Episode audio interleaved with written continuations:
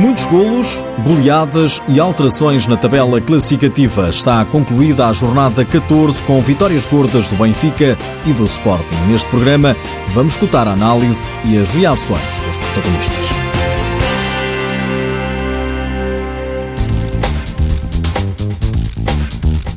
O Benfica é soma e segue mais uma goleada dos encarnados que continuam invictos na Liga Portuguesa. Em jogo da jornada 14, a equipa de Joel Rocha bateu o Leões Porto Salvo por 5-1. O treinador do Benfica gostou da exibição. Uma vitória justa do Benfica, muito valorizada pela equipa do Porto Salvo.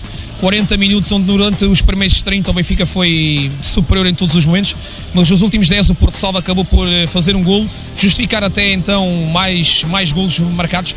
Criou-nos muitas dificuldades nos últimos minutos, mas nos 40 minutos o Benfica foi melhor, justificou e muito satisfeitos pelos três pontos conquistados no último jogo em casa de 2018. O treinador da equipa de Porto Salvo, Rui Monteiro, diz que a estratégia falhou. Afrontar o Benfica é sempre difícil, ainda uh, por cima neste momento em que se encontram uh, muito bem, com os índices de confiança altíssimos de ainda não terem perdido nesta liga, uh, mas vinhamos aqui com a ambição de, de levar pontos Uh, mas o Benfica foi realmente mais forte e foi um, um justo vencedor. Uh, nós resta-nos trabalhar para na próxima, na, na, próxima semana apresentarmos ao mais alto nível perante os nossos adeptos. O Luís Porto Salvo desceu ao sexto lugar. O Benfica lidera com mais 5 pontos que o Sporting.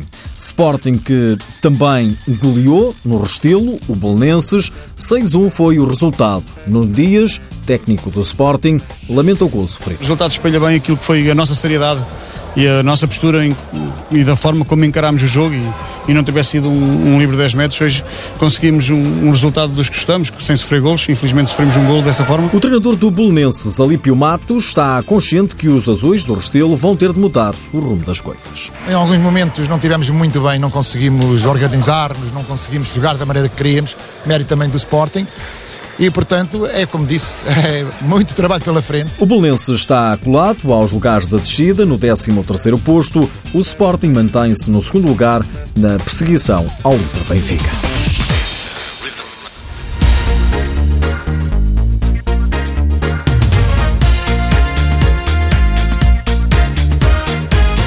Nos outros jogos da jornada 14, destaque para um dos melhores duelos, Módicos e Fundão, na luta pelos lugares cimeiros, mas levou a melhor a equipa de Gaia, goleou Fundão por 4-1. Para António Fonseca, treinador do Módicos, o resultado é inteiramente justo. Nós nunca deixamos de, de, de, ser fiéis aos nossos princípios e nunca, e nunca deixamos de, de, estar concentrados. Conseguimos novamente passar por cima, inclusive arrumar um, um, resultado e controlar o jogo na parte final, quando o fundão arriscou 5 para 4.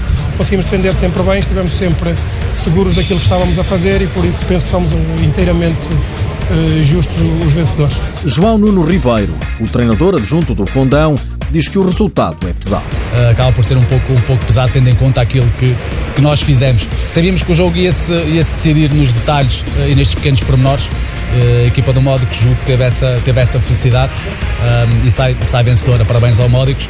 Nós vamos continuar o nosso trabalho e pensar já na, na próxima jornada. Fundão é quinto classificado, está a dois do Módicos, que é o terceiro da tabela classificativa. O Braga voltou a vencer depois de um mau arranque. Os arsenalistas já estão no quarto lugar da tabela.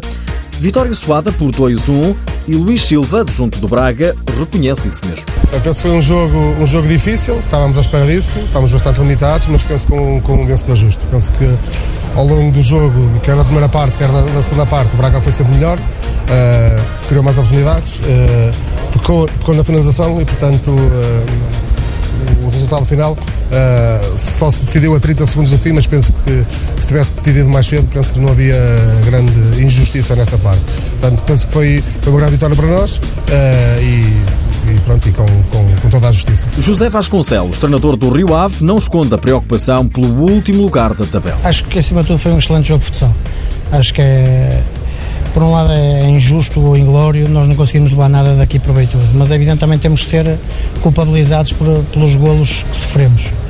Uh, temos muita coisa a corrigir, a equipa tem momentos de qualidade, mas de momento para também deixa, deixa, desaparece do jogo e temos que apanhar a, a forma de, de, corrigir isso rapidamente, porque cada vez temos menos tempo uh, e as coisas cada vez se tornam mais difíceis. Agora é seguir trabalhando, mas estou extremamente. Uh, desiludido com, com, com várias situações do jogo. Uh, e temos que internamente corrigir isso rapidamente. O Rio Ave é o Lanterna Vermelha, tem apenas uma vitória. Outro dos grandes jogos da jornada aconteceu no terreno da equipa da aldeia do futsal. O Brunhosa bateu o Elétrico por 5-3. Deu empate a um go...